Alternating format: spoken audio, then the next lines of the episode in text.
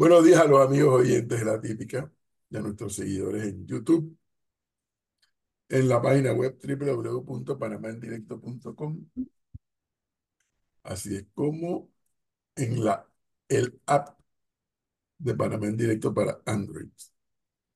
Como ya dijo Flor, hoy es jueves 28 de diciembre. Señor Leonardo, buenos días.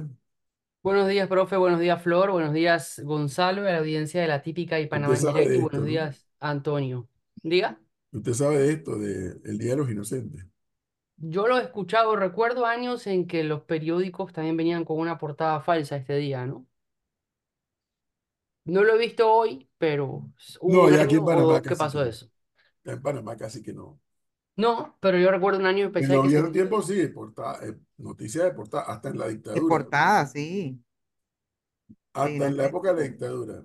que uno leía y decía, ¿qué está pasando aquí? ¿Qué es esto? Y Menos después mal que abría el la profe portada. adelantó su anuncio, porque si no, si lo dice hoy, hubiese sido inocente mariposa. O la gente hubiera eso lo hice, pensado. porque estaba claro que en el medio estaba el 28 de diciembre, por decirlo de alguna manera, penúltimo día que Mm. estamos al aire en la típica. Señor Gonzalo, buenos días. Buenos días. ¿Usted no sabe la bomba, la bomba que usted detonó ayer Migratoria. con esa información? ¿Cuál, hombre?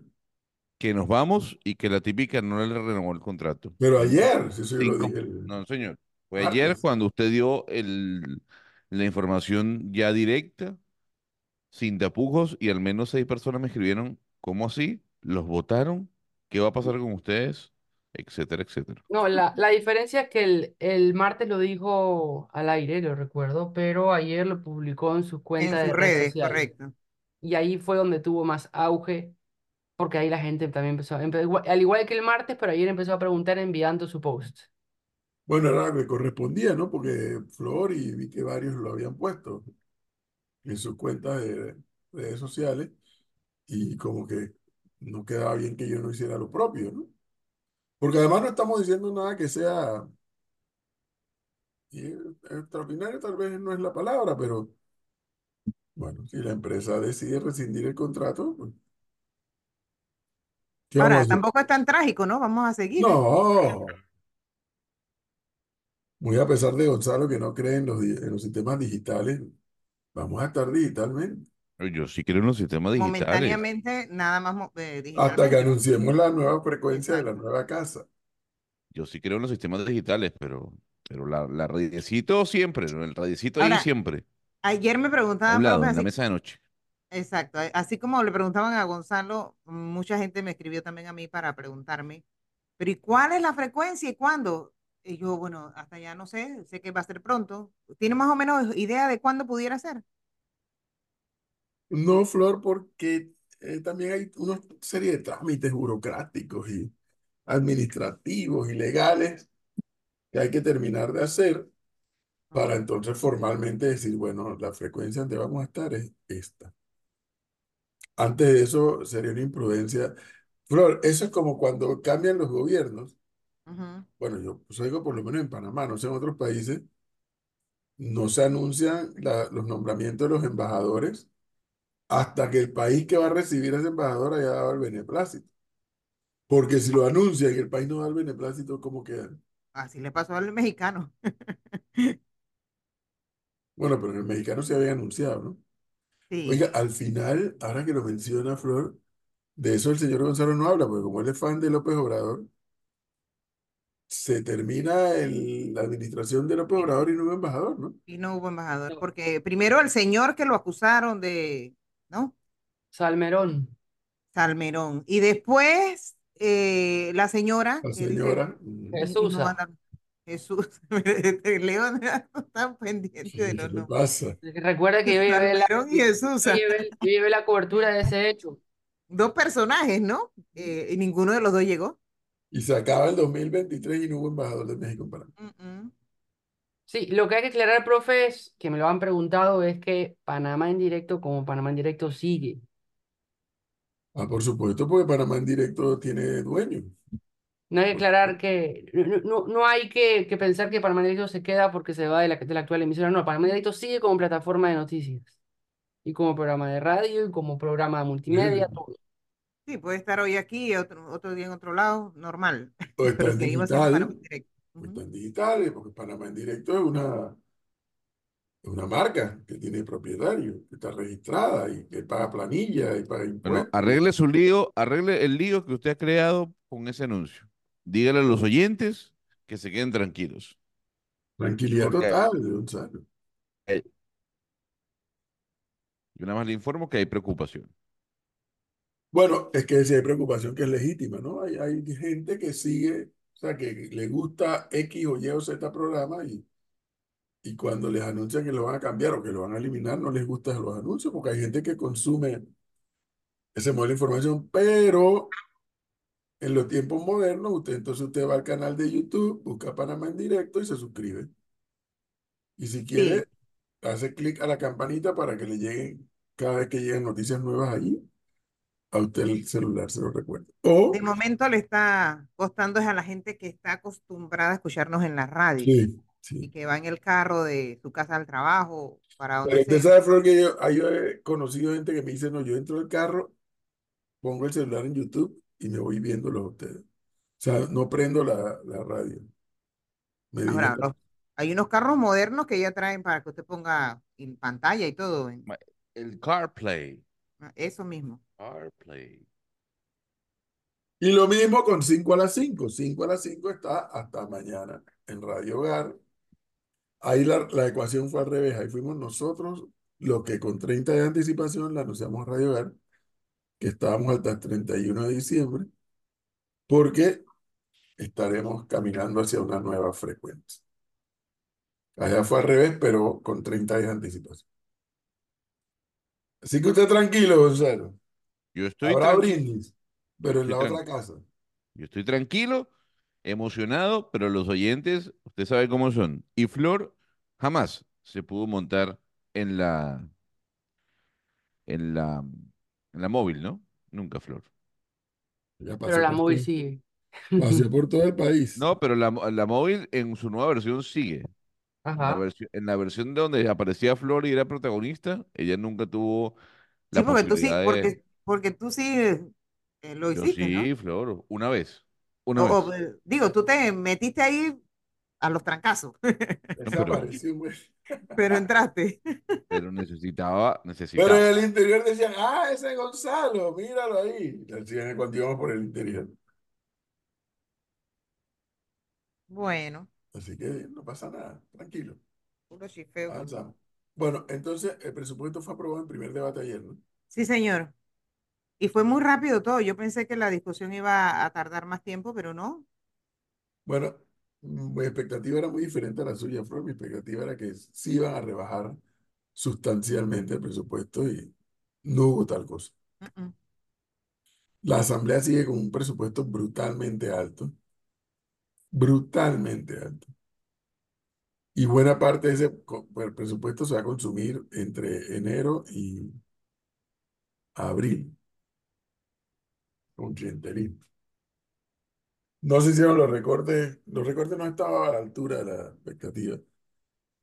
Pero bueno, el señor Gonzalo sí es feliz porque ya no hay subsidio de vale digital, no hay subsidio de la gasolina y para el carajo la paz social, pero la Asamblea sí sigue con un presupuesto astronómico. Bueno, pero usted está con el discurso de Suntrack también, ¿no? Ese es el discurso de Suntrack. Sí, Suntra ahora está diciendo que no a la, a la desaparición del vale digital y no a la, a la suspensión del, de la subvención a la gasolina. Por eso es que yo le digo que Suntra es el único sindicato en el mundo que yo conozco que promueve el desempleo y que no promueve el empleo. El único. Porque yo creo que decir que estoy de acuerdo con el vale digital o decir que estoy de acuerdo con, con la subvención a la gasolina no significa que tú estés promoviendo eh, la vagancia o el no hacer porque vas a recibir tu vale y porque tu carro lo vas a exonerar con la gasolina. Eso tiene que existir en tanto y en cuanto haya métodos de evaluación de esos subsidios y que un gobierno diga, hemos sacado a tanta gente de la pobreza, hemos resuelto el problema de la movilidad con la gasolina subsidiada, ya, ya lo podemos eliminar y, y así por el estilo. Ahora, este discurso de Suntrack yo no lo defiendo, profesor, pero cuando vemos lo que estamos viendo, que la Asamblea sigue con un presupuesto elevadísimo, eh, que siguen pasando cosas como esas, entonces sí, es verdad. ¿Cuándo, ¿cuándo van a golpearlos a ellos? ¿Cuándo le van a quitar toda esa plata que, que no tendrían que, por qué recibir? Pero una cosa no, que no quita No, lo otro. sí, yo sé, yo sé. Es como la- el hecho de, de la gente que dice que bota el agua porque la paga. Yo también la pago y no la voto. Eh, Punto. O sea, es, pero, es pero sí, hay, que corregir por todas las vías. Sí, sí. Y lamentablemente, y lamentablemente, eh, quienes hacen parte de la Asamblea Nacional, o sea, los diputados, se salieron con la suya, Flor. Y eso hay que repetirlo una y otra vez. Pero eso no quiere decir que es irresponsable mantener un subsidio que ya es inviable a la hora de mantenerlo. Nos está costando mucho dinero, Hay que quitarlo, mucho dinero. ¿Y cuánto Ya, nos ya están la, costando las botellas? ya la orden está dada. el- Eh, pero eso lo también, quería está bien, preguntar. está mal. y es Eso una iba a preguntar, profesor. ¿Qué es hacemos para que rebajen ese presupuesto de la Asamblea? ¿Ir a hacerle bullas allá, trincherarnos? ¿Qué, qué, qué se hace? Flor, aquí érase una vez un país en donde hubo un movimiento que pudo haber logrado el cierre de la mina, la inconstitucionalidad del contrato y mucho más que eso. Y mucho más que eso. Pero se quedaron con el, detenidos con el caramelito de la mina. La mina hay que cerrarla, el fallo existe, pero el resto de las cosas que nos agobian, ahí están. Flor preguntaba, ¿no? y no me refiero a Suntrack ni a los educadores, el movimiento de los jóvenes, cuya vocera y líder es la arquitecta mentirosa, pudo haber logrado estos temas con la presión que logró ponerle al Ejecutivo y al Legislativo. Lo pudieron haber hecho. Pero cometieron el error de quedarse en un solo tema. Lograron el objetivo y ahora están que no saben qué decir ni qué hacer, porque no es lo mismo hablar del, del diablo que verlo venir.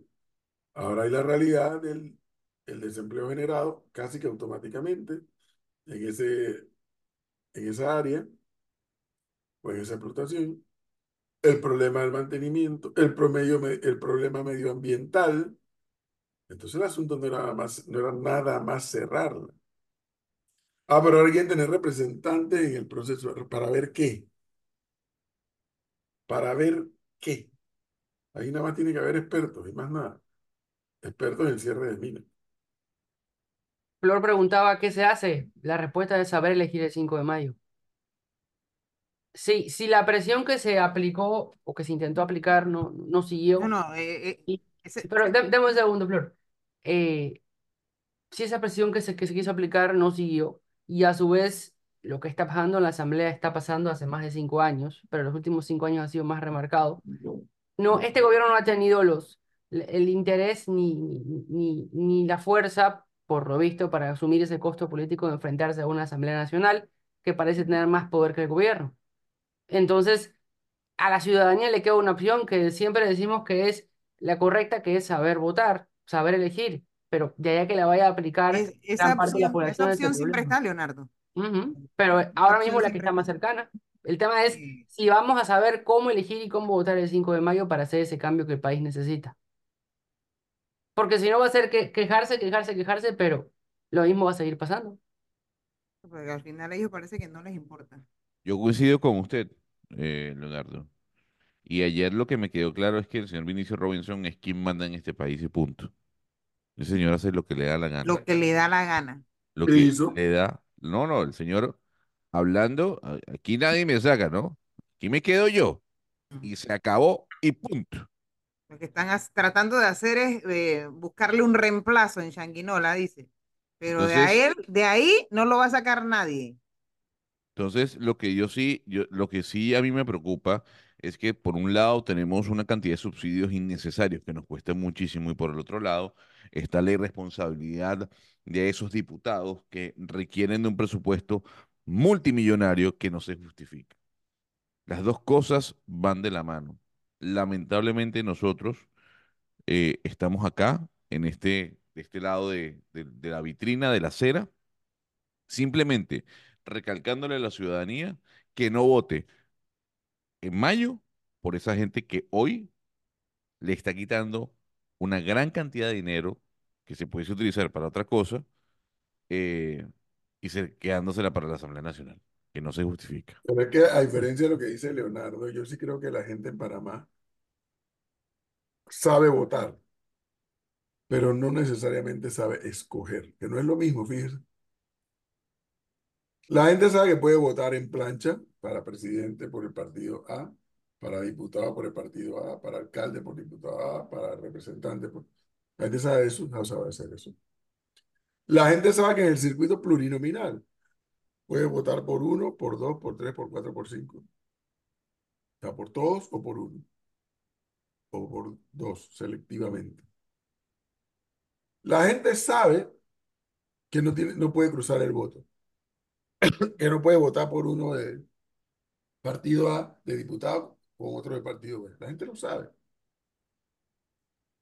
Pero saber escoger a quién dentro de la papeleta que tú le vas a dar el voto, se lo, efectivamente se lo vas a dar, ahí es donde yo creo que está el problema. La gente sigue votando por el que le da un beneficio, ¿no? Por el Sí. que le da trabajo, por el que le lleva el jamón, le da el techo. Que advierto que es un componente humano, ¿ah? No me gusta, pero tengo que reconocer que es un componente humano. Hombre, mira, esta persona me ayuda y yo no puedo ser mal agradecido. Es un componente humano.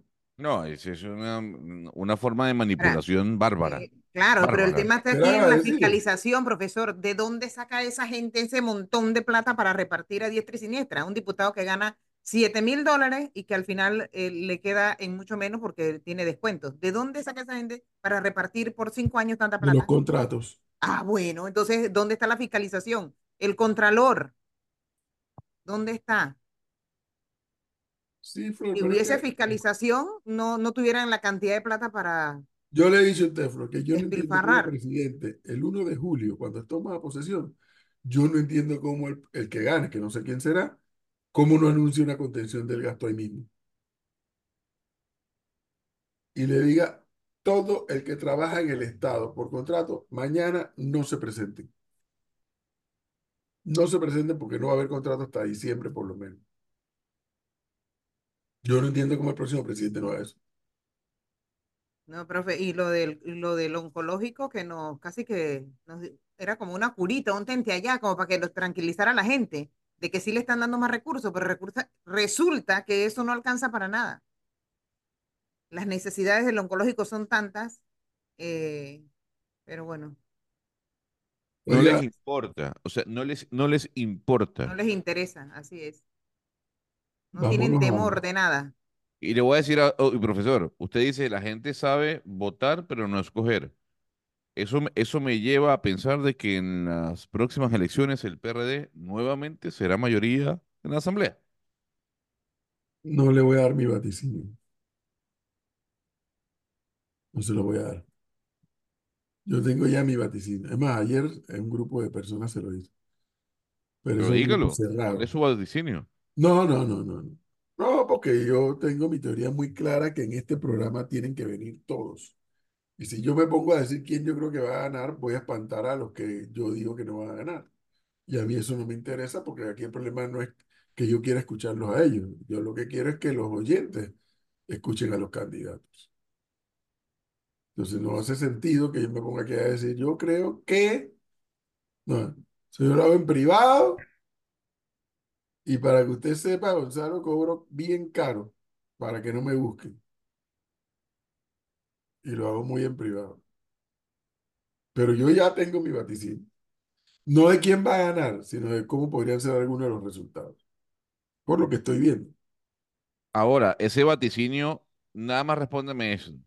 ¿Ese vaticinio tiene el PRD protagonista? Todos son protagonistas. Gonzalo, deja, está pensando. Yo aprendí hace años, años lo aprendí. Y no porque me lo dijeron. En política no hay muertos. Nadie está muerto en política.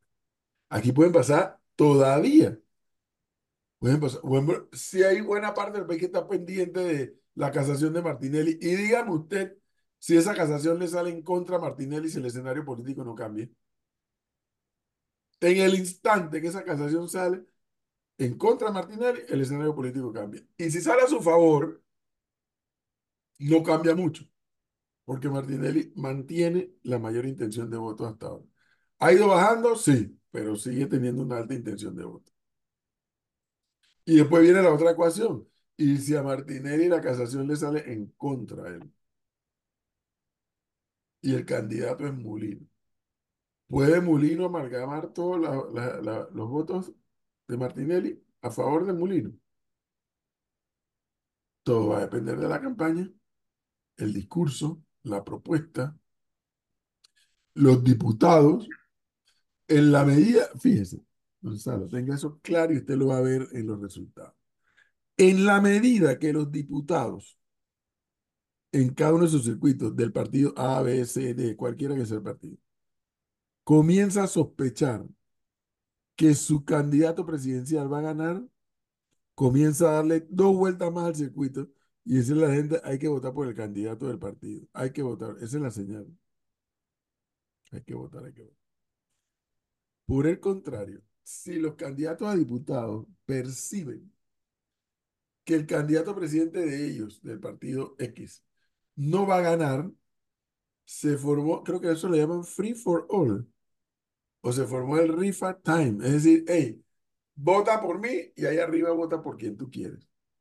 Pero a mí asegura, con ese panorama, écheme un cuento. Con ese panorama, écheme un cuento de cómo proyectar resultados. Yo sé que es muy difícil, yo sé que es muy difícil, pero uno puede tener una bolita de cristal. No, no, yo tengo la mía. Y, y uno puede decir, oiga, sí, seguramente No, a nadie, a nadie se le da por muerto, pero ¿será el mismo componente o estará la, la asamblea dividida de la misma forma en que lo estuvo este quinquenio? yo creo que no. De hecho, más allá del número de votos que saque el PRD o el Panameñista o el Cambio Democrático, creo que en esos partidos, el Popular y todos los partidos que siempre hemos conocido, no los de reciente data, van a sacar un número importante de diputados. Y esos diputados van a, eh, a con- a- a- galvanizar en ellos el voto protesta. El voto protesta se va a ir con un sector de los independientes importantes. Eso hay que reconocerlo. Y el voto protesta, pues evidentemente, la mayoría de las veces es la protesta contra el gobernante de turno. Entonces le dan el voto a la oposición. Y de ser ese resultado así, entonces ese candidato de esa oposición política tiene que afinar su campaña en función de aquellos resultados. El tema, profe, es quiénes son los candidatos de la oposición. ¿Y de qué Todos los que no son gobierno, todos los que no son gobierno, la mayoría, bueno, exceptuando los que han hecho alianzas con el gobierno, pero todos son oposición. ¿Y cómo es esa oposición? Es la pregunta. No sé. Yo me Ah, bueno, eso es otra cosa. oposición. Eso es Yo me cosa. acostumbro a otro modelo de oposición, pero bueno, esa es la realidad que tiene, ¿no? Bueno, pero no podemos hacer más nada. Es lo que tenemos, como dice, es lo que da el patio. Sí, es así. No te puedes poner a inventar muñecos que no existen. Ahora, yo no sé si ustedes, yo creo que sí, tienen que haber escuchado a gente en la calle, amigos suyos, a familiares, con la preocupación de que no saben por quién van a votar, no tienen idea, no encuentran candidatos. Ahora, un ejemplo de, de, del, un ejemplo de eso es el señor Cabrera, sí. Pero un ejemplo Desde de, que tengo 18 años es la primera vez que no sé Es por la primera votar. vez que, de verdad. Un ejemplo de la, de, de la, de, de la sensación de la población respecto a, a diferentes diputados o políticos es lo que le pasó ayer al señor Brands en el acto del Instituto Nacional. Sí. Hoy Evidente- abucheado, pero no solamente él, la ministra de Educación también fue abucheada. Pero al, al señor Branks no lo dejaron hablar, se tuvo que bajar del podio e irse. Sí. Y ese es un gran reflejo que hace meses o algunos años no se daba. Ahora, O nos hacía tan eso, notorio eh, eh, como eso ahora, es lo que debería pasar, ¿no? Que la gente muestre el rechazo a, a estos políticos con quienes no están contentos. Para que, no sé, de, de a poco vayan entendiendo que ellos no son los que mandan en este país.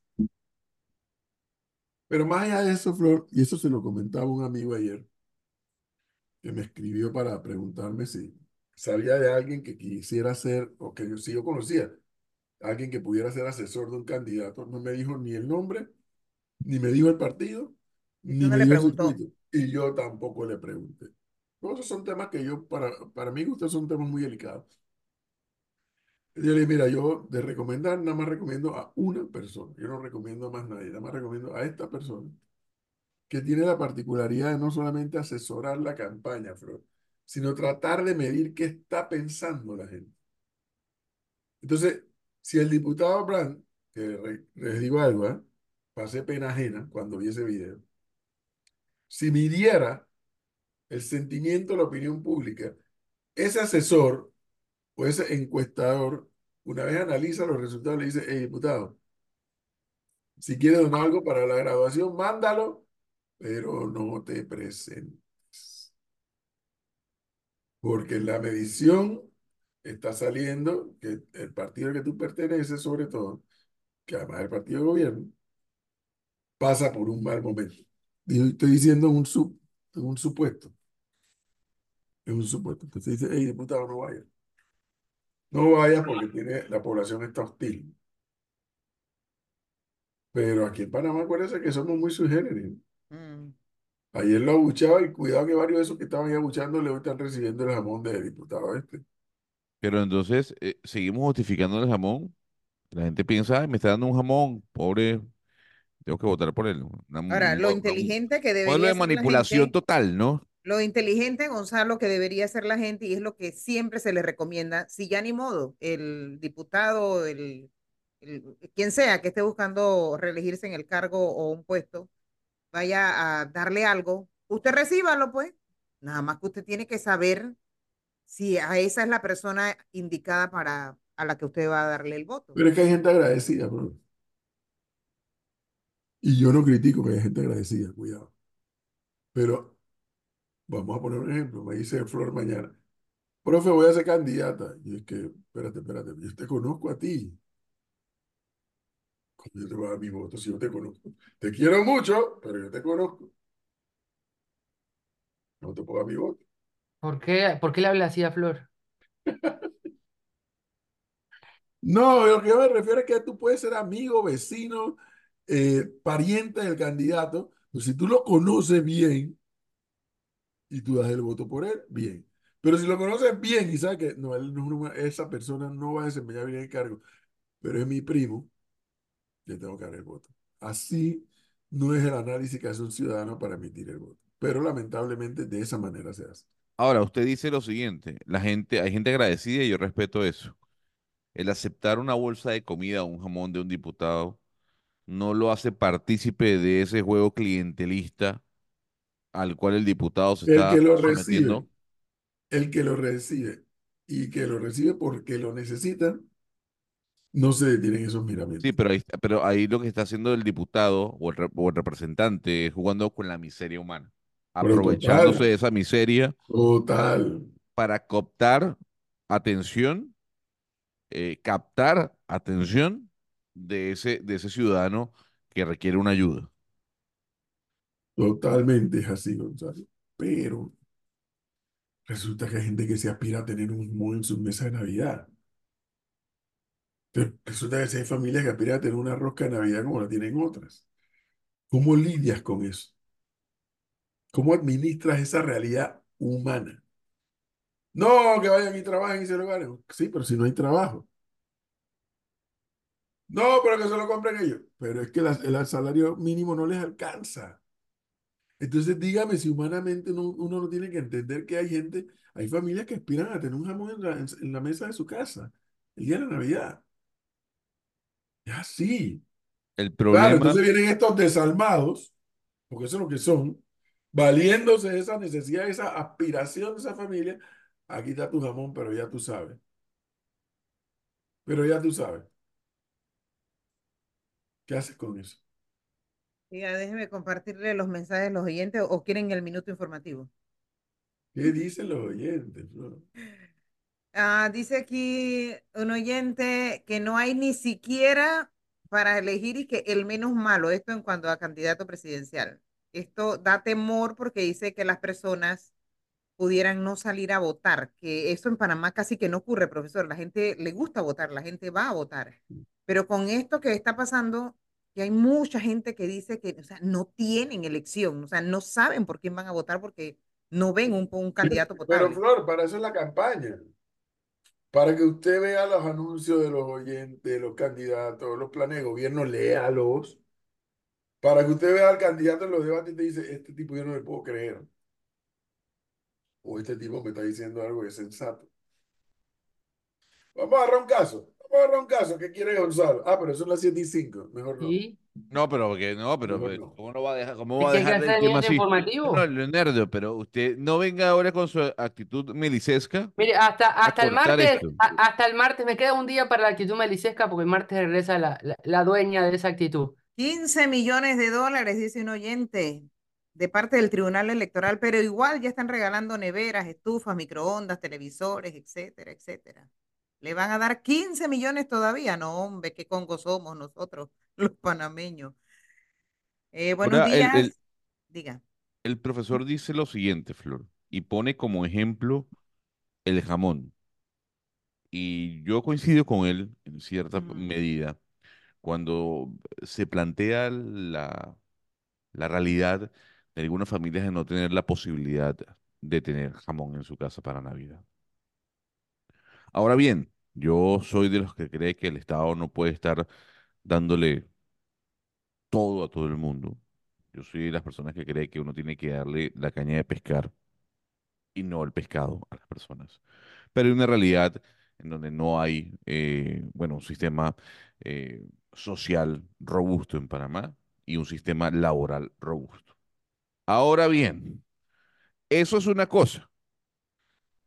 No me venga ahora a decir, profesor, que, que, que la gente también necesita una nevera, un televisor y una cocina, ¿no? Eh, porque, porque ahí, la, ahí él entra el juego de, No bueno, sabía que no lo necesitaban. Yo pensaba ¿Quién dijo que no lo necesitan, Gonzalo? Sí lo necesitan. Una, una cosa, una cosa es, una cosa es pan, la comida para una noche, para, para un momento. Ahora, un, un electrodoméstico, Flor, un televisor. Sí, Gonzalo, el problema es que tenemos los políticos que están regalando la plata que no es de ellos. Ese es el problema. Pero que la gente tenga la necesidad y por eso lo agarran, y eso es otra cosa.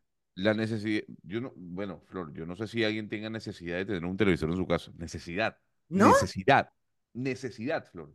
¿Un ¿Qué le televisor es una necesidad? ¿Qué le Para mucha gente sí. Mire, no sabía. Yo Él sé no, que, él no cree en el entretenimiento ni en el esparcimiento. no, Yo no, sí no, necesito tener un televisor en mi casa. Oiga, pero, pero hablar de necesidad, Flor, de verdad. Necesidad es comida. Necesidad es un seguro. Hay, prioridades. eh, obviamente, si vas a, si O vas sea, a necesidad ponerlo. no es un televisor. A mí me, va- Gonzalo, me va a disculpar. Y si me vas a hablar de comida, obviamente la comida está por encima de la Hay necesidad de un televisor. pero a mí, a mí, usted decirme que una persona tiene la necesidad de tener un televisor. ¿Qué? No hay Yo libros, no hay yo- yo sí celulares, no hay necesito un televisor. Yo necesito la tele. Pero hablar de necesidad, uy. Y es, y es, y ese es el problema. Ese es el problema. Que la, que los políticos juegan con esa necesidad, entre comillas, de la gente. Bueno, por eso te, por eso te digo, la, el problema no es la persona que tenga la necesidad X que tenga y que el político se la resuelva. El tema es que no hay fiscalización de los fondos que utilizan todos esos políticos para regalar la plata que no es de ellos, Parece mentira, todos a eso sabemos se que no es de reduce. ellos. A eso se reduce esta historia. Eso se reduce esta historia. Porque es que yo no, no estoy en contra del planteamiento de Gonzalo. Pero como siempre he dicho, pero es que entiendo algunas realidades de la sociedad que no me gustan, pero que son reales. Dicho eso, Y en eso sí tengo estar de acuerdo. Yo quisiera ver en qué partida del presupuesto aparecen fondos destinados a la partida tal para jamón, o para lavadoras, o para televisores. Que eso es lo que eh, regalan los diputados. ¿Y de dónde sale toda esa ¿Dónde plata? ¿De dónde? Mm. Así es. Entonces, el, el contralor prácticamente que se negó a fiscalizar, a hacer audito de los fondos de, de la descentralización, que todos sabemos a dónde fueron a parar, a las juntas comunales, a las alcaldías. ¿Qué pasó con tanta plata? Todavía no sabemos. Por eso le digo, la- esa fiscalización empieza por ahí. ¿En qué partida del presupuesto está el renglón para comprar jamones y refrigeradores? No, no existe. Y ahí es donde te das cuenta de la distorsión del Estado panameño. Eh, dice para Gonzalo, la necesidad solo es comida. Tu casa no tiene comedor, ni cama, ni refri, nada de eso. Bueno, él- yo creo- lo que quiere decir Gonzalo es que son prioridades, ¿no? O sea, hay el necesidades. y micrófono apagado. Tiene el micrófono apagado, Gonzalo. escucha, Gonzalo. Ahora Yo no necesito un televisor para vivir, Flor. Yo sí necesito comer para No, bueno, para vivir como tal, no. Necesita Entonces no es una comida, necesidad, agua, Flor. No es una eh, necesidad. tener Usted salud. necesita agua, usted necesita Claro. luz, usted necesita comida, pero no es una necesidad. Y, a- No, y no, lo, y- y que, y lo, y lo Claro que molesta, y lo que molesta es ver cómo estos diputados eh, lo que hacen es derrochar la plata que nosotros Pero ¿dónde está la fiscalización que reclama Flor? Pregúntele al señor Solís, que es el Contralor de la República. Y al que asigna los fondos. Bueno, pero si se está regalando la plata que no es de él también. O sea, es un tema de fiscalización. Venga acá y demuéstreme de dónde usted sacó la plata para comprar todas esas estufas. Ah, es que, es que, y ahí se queda en el es que. O sea, yo soy, yo, yo soy partidario, yo soy partidario de la presencia del Estado para con programas, por ejemplo, de vacunación. De la presencia del Estado, eh, y cu- cuando hablo del Estado, hablo del gobierno o de la Asamblea Nacional, en este caso en representación de los diputados, de jornadas de vacunación, de jornadas de educación, eh, de jornadas de, de atención médica prioritaria para personas que no tienen la posibilidad de ir a un hospital eh, eh, eh, privado. De eso yo estoy, de- acuerdo, porque son primeras necesidades. Ahora, a partir de allí, utilizar su nombre y llevar camiones con electrodomésticos, ¿de verdad? Y, la pregunta es, yo sé que usted me va a decir que no, profesor, pero la persona que por necesidad, y esto no se juzga, que por necesidad acepta un jamón, acepta un televisor, entra en el juego clientelar, porque para ser clientelista se necesitan de dos o más personas. Lo que hay es que educar a la gente, ¿no? Para, para que entiendan y que sepan cómo elegir a un buen candidato. O por lo menos, porque imagínese, Gonzalo, si ahorita estamos y que- que mucha gente está, y de hecho aquí hay algunos oyentes en el WhatsApp que comparten esa opinión, que no tienen idea, o sea, no saben por quién votar, no encuentran un buen candidato para presidente en, en, en el caso específico. Yo le iba a dar Así un nombre, pero me cortaron. a- Así que imagínese, imagínese al, al resto de la gente, a la gente más humilde, que quizás no tiene la capacidad de poder evaluar lo que evaluamos nosotros por acá. Hay que entonces tratar de, de ver cómo se llega a esa gente a enseñarle, porque al final quedan, como dice el profe, votando por agradecimiento, porque el que le dio, porque el que lo ayudó, y no van a de- dejar de recibir, Gonzalo, lo que les están dando. Yo le voy a decir algo a ustedes. Les reitero, lo que voy a decir no significa intención de voto. Para mí. Yo al día de hoy, 28 de diciembre, todavía no sé por quién voy a votar para presidente. No lo sé. No he tomado una decisión. Dicho eso, hay algo que a mí me viene llamando la atención como elector. Y reitero, no significa que ya he tomado una decisión por- de por quién votar. Pero díganme ustedes, si cada intervención que hace el candidato Melitón Arrocha, una no es mejor que la otra. Yo debo decir, yo debo decir que es atinado el señor Sí, según, y según lo que o nos sea, ha... Las Revisen intervenciones aquí, profesor, ha y reitero, muy... lo que estoy diciendo no significa para mí intención de voto, pero como yo soy un lector que trato de prestar atención porque tengo siete personas para escoger y tengo que decidir por una, en mi caso, por razón natural de este trabajo, yo le he venido prestando las intervenciones que él ha hecho con nosotros y también lo tengo que decir que ha hecho en otros medios. Y tengo que decir que sus intervenciones, cada, la última es mejor que la anterior. Y sabe, entre otras cosas, ¿por qué? Para hablar de un tema escabroso, que no ha tenido reparo en hablar del tema minero, por ejemplo, y dar su opinión, sabiendo que la opinión que le está dando no es la que precisamente la gente que más ruido hace la comparte, pero lo está diciendo. Lo está diciendo, está diciendo cuál es su opinión del tema de la mina. Y es su opinión. No estoy diciendo que estoy de acuerdo con su opinión, tampoco estoy diciendo que estoy en contra. Pero reconozco que está hablando del tema. Si se lo pregunta, entra en el tema y elabora sobre el tema. Más allá de que a algunos no les guste o que a otros les guste. Y le voy a decir algo, me, me parece interesante seguirlo escuchando. Reitero, no tomo una decisión. No estoy diciendo con esto que voy a votar por Melito. Tampoco estoy diciendo que no voy a votar por él, pero le estoy prestando atención a sus intervenciones. Sí.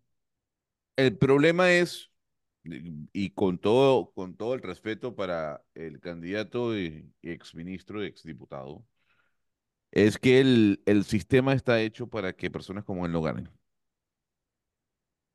El sistema, el sistema político electoral está hecho para que personas como él, que no tienen un partido político, que llegaron por firmas, no ganen. Y no ponga esa cara. Porque no según- esa si yo le acepto esa teoría, ¿cómo no le pone esa cara? Pues si yo le acepto esa teoría a usted, el PRD tiene que haber ganado todas las elecciones que han pasado. No, pero los partidos políticos han ganado todas. No, no, no, no, no, no, no, no me vengas con ese argumento ¿No? que los partidos políticos han ganado todas. ¿Ah, no? Si te vas a ir a ese Ah, ok. argumento de que el poder, el del músculo político, la organización, la membresía, la militancia, Sí. el PRD tiene que haber ganado todas las elecciones de este país. La- y, la, partido eh, eh, más y mejor organizado que el PRD. y la- y la consulta es, el, el presidente anterior a Nito Cortizo, Juan Carlos Varela, del segundo No, no, partido no, más grande, no, no, no, yo no empieza a sumar. No, no, no, no, no. No, no es el segundo más grande, Gonzalo. más grande y mejor organizado del país, ¿cuál es? El PRD. Ah. Perfecto. Entonces, Y la consulta es, dígame usted, y tiene usted razón, Flor, no es el segundo más grande.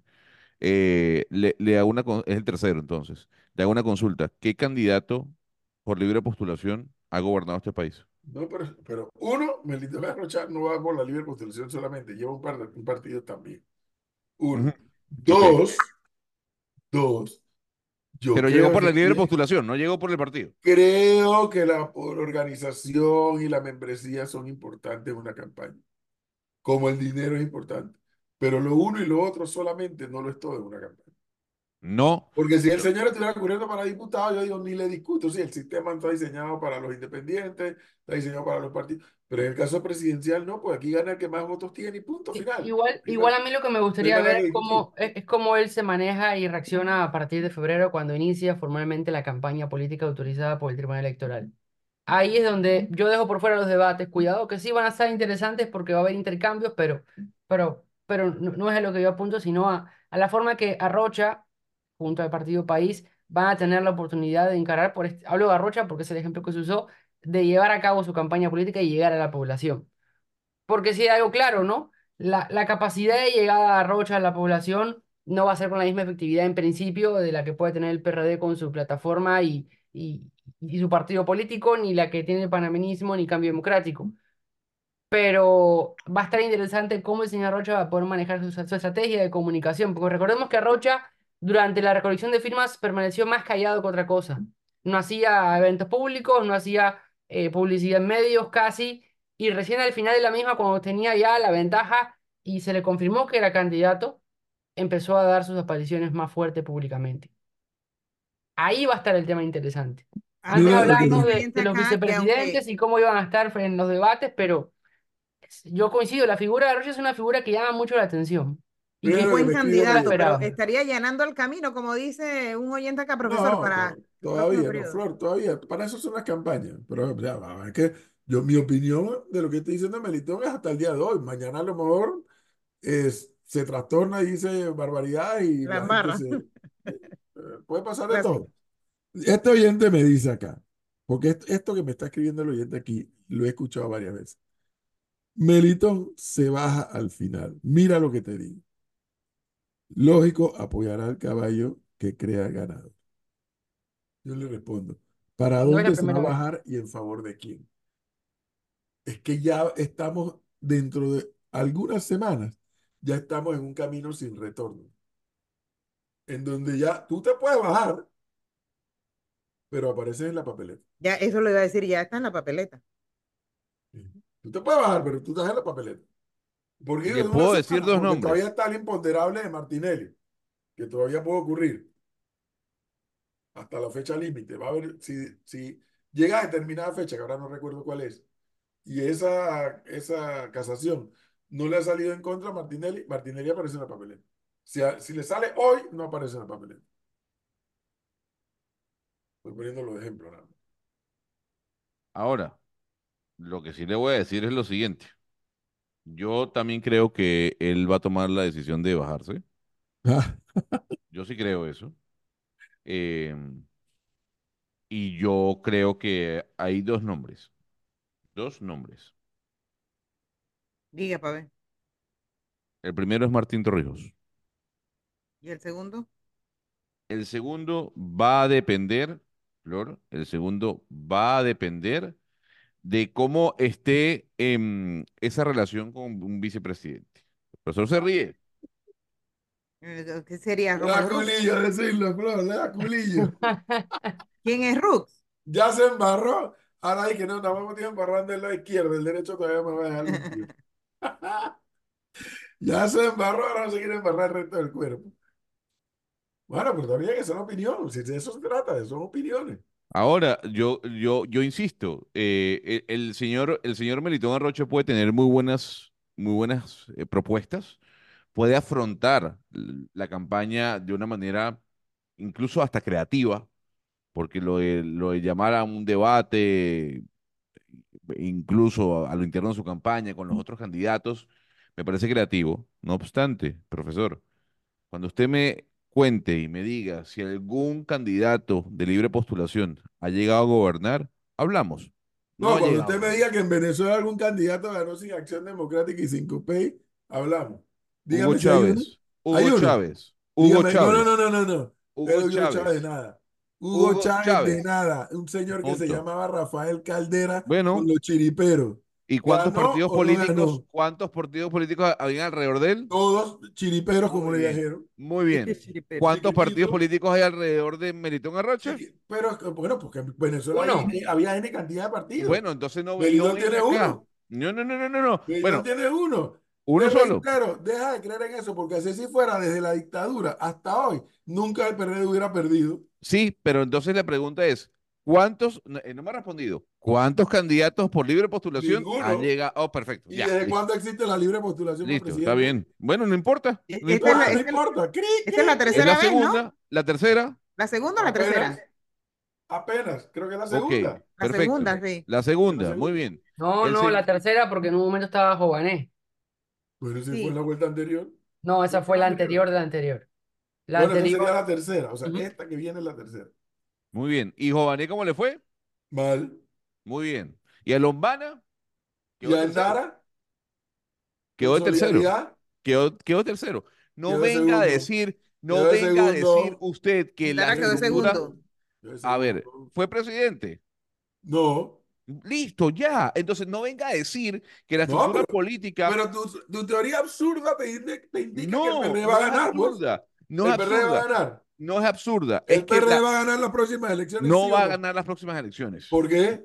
No va a ganar. ¿Por No qué? va a ganar. No, ¿Pero por por la qué? gestión. Porque te da la gana. No, no, no, no, no, no, porque le van a pasar ¿Qué factura. clase de análisis es ese? Le van a pasar factura. Usted dice que no, yo creo Ajá, que sí. Entonces, si el PRD no gana, Sí, habrá en la otra esquina que es alguien que sí va a ganar, ¿no es así? sí, por supuesto. Ajá, En entonces el- no puede, todo menos Melitón según tú. No, es que vuelvo a decir, Melitón Arrocha tiene la estructura partidista No que lo apoye.